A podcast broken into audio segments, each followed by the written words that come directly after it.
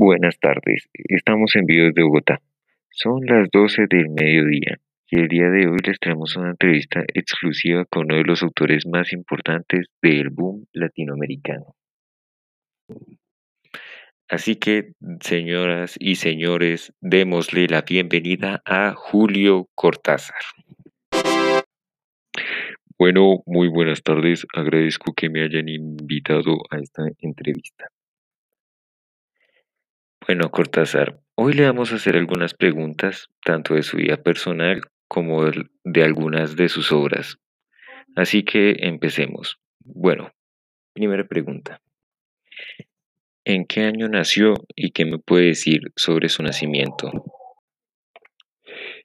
Bueno, pues yo nací el 26 de agosto de 1914 en Bélgica y pues las circunstancias de mi nacimiento no fueron nada extraordinarias, pero fueron un tanto pintorescas. Mi nacimiento se produjo allí así como se hubiera podido producir en otro lado, pero todo dependía del trabajo que le dieran a mi padre en ese momento. Además, mi padre en ese momento recién acaba de casarse y después de eso digamos que él llegó en viaje de bodas a Bélgica, lo cual hizo que yo naciera en esa ciudad justo en el momento en el que Kaiser y sus tropas llegaban a la conquista de Bélgica que tomaron el día de mi nacimiento. Mm, bueno, Cortázar, por ahí se dice que su padre era un diplomático. ¿Qué tan cierto es eso y qué me puede decir sobre eso? No, no es tan exacto. Mi padre tenía ciertos técnicos en ciertas materias económicas.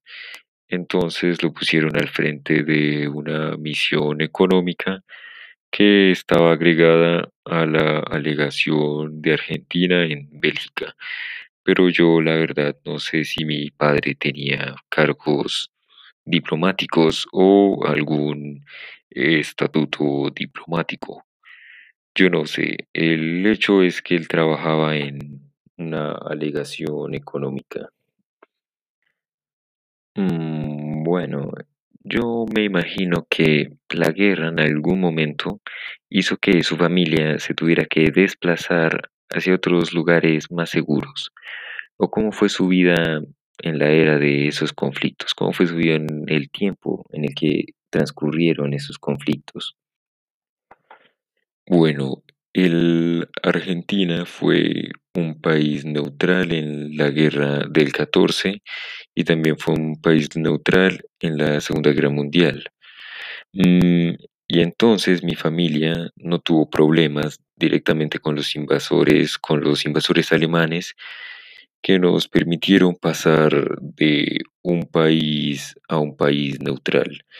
En este caso Suiza y luego España.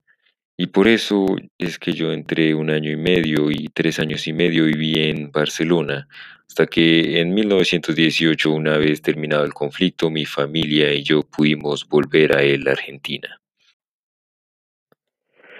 ¿Cuál fue la razón por la que usted se hizo escritor? ¿Usted tuvo alguna inspiración o alguna persona también lo le fomentó a usted a ser escritor?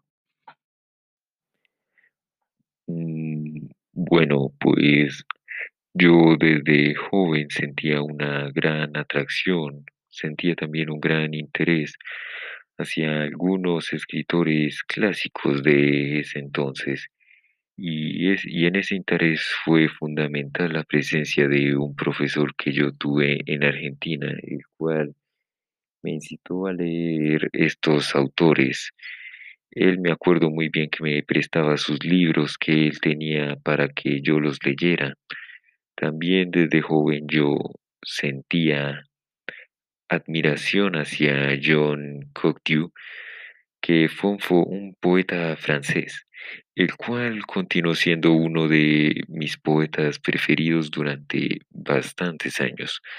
Además, yo mismo afirmo que durante mi juventud llegué a leer más novelas de escritores francesas que españoles y esto lo compensaba leyendo mucha poesía española.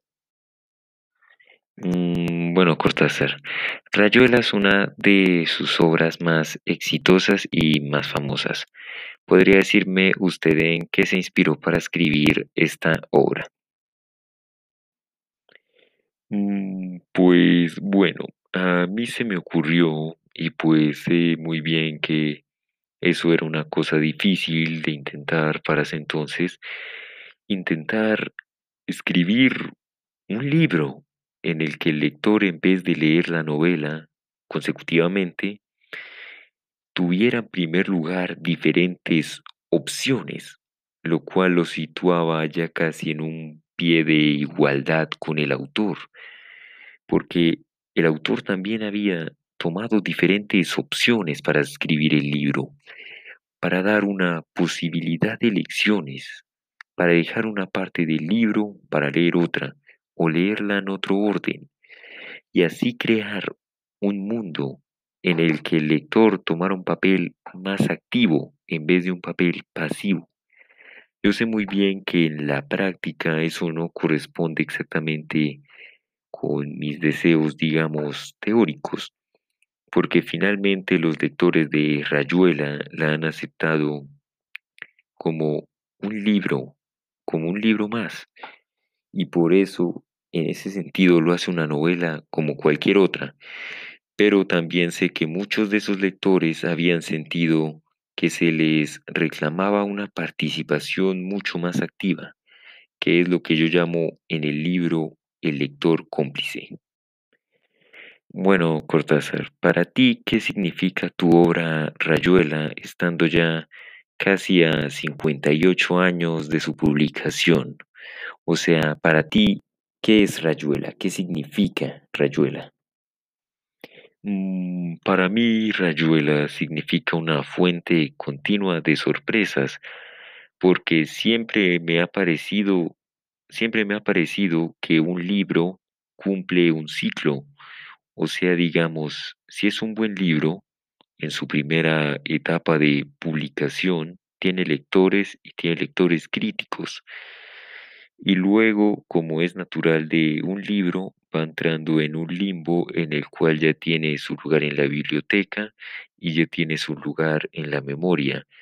Pero en el caso de Rayuela, ha sucedido que después de sus 58 años de publicación, yo vengo a descubrir que, por ejemplo, en España o en algunos otros países, las nuevas ediciones, las nuevas ediciones de Rayuela siguen siendo leídas por los jóvenes, así como, así como si el libro recién acabara de salir por primera vez.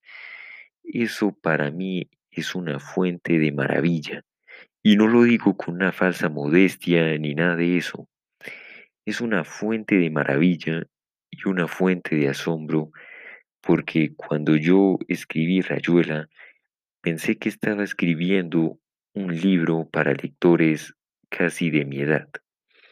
Pero cuando Rayuela por primera vez se publicó, mi libro, la gente de mi edad no lo entendía y las primeras críticas de los periódicos fueron muy negativas, criticaban duramente el libro y en ese momento comenzó a ser leído por los jóvenes. Y ahí creo que el libro encontró su destino último a lo largo de dos décadas, de modo que para mí es una admirable recompensa. De todos los libros que usted escribió, para usted, ¿cuál es el mejor libro? ¿Cuál es el que el libro que más le gustó de los que usted ha escrito? Mm, bueno, para mí de cierta manera, de cierta forma, mi libro favorito es Rayuela porque como ya lo mencioné anteriormente, con Rayuela logré algo que según yo creo que era difícil. Yo logré hacer algo diferente con ese libro. Logré que el lector pudiera leer el libro de una manera más dinámica, haciendo que el lector decidiera cómo quería leer ese libro, en qué orden quería hacerlo, y así crear, así pasar de un lector pasivo a un lector más activo. Mm, bueno, Cortázar, una última pregunta. Dime, ¿tú qué opinas del boom latinoamericano? Para ti, ¿qué es el boom latinoamericano? ¿Cómo se vivió el boom latinoamericano en esa época?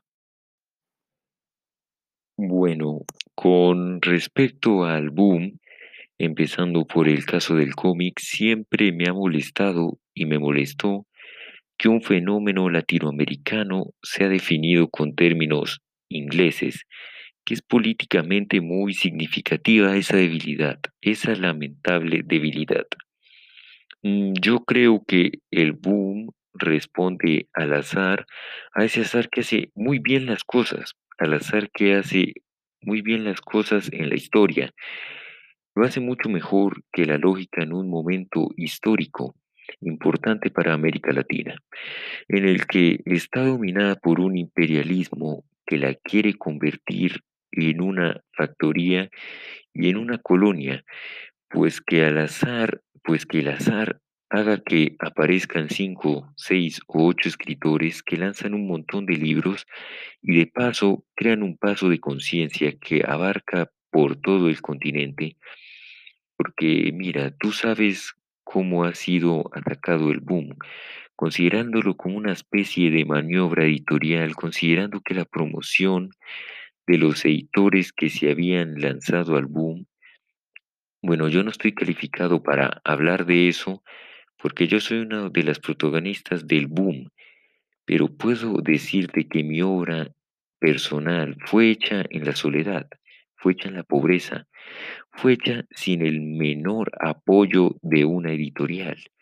Y que cuando los editores vieron mis libros, cuando los editores vieron los libros de García, de Carlos Fuentes, vieron los libros de Vargas Llosa, se despertaron, porque las primeras precarias y las primeras precarias y difíciles ediciones habían sido leídas por muchas personas y las editoriales querían ganar dinero. Comprendieron esos escritores sabían que comprendieron que esos escritores habían que editarlos, pero ellos no nos ayudaron a nosotros. Nosotros escribimos solos cada libro, además lejos de América Latina. García escribió lejos, Vargas Llosa escribió lejos y yo también.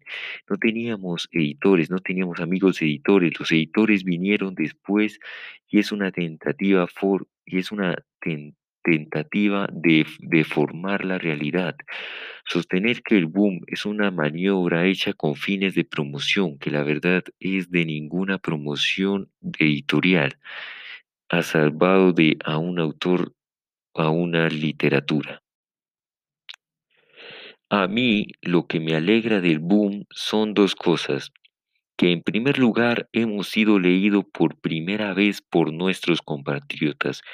Yo soy de una generación que no leía escritores latinoamericanos. Lo que todos leían eran novelas de Europa. Lo que leíamos era la única novela de la gran de Grange Greene, de Hemingway, magníficos escritores, pero estábamos de espaldas a nuestra realidad.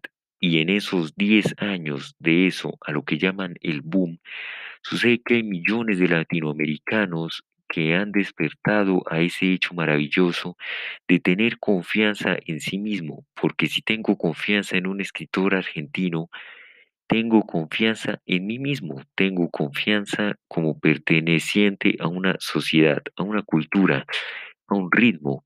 Entonces de golpe tenemos un continente que nos lee a nosotros y entonces de, viste lo que eso significa como, como signo revolucionario, como una búsqueda de una identidad.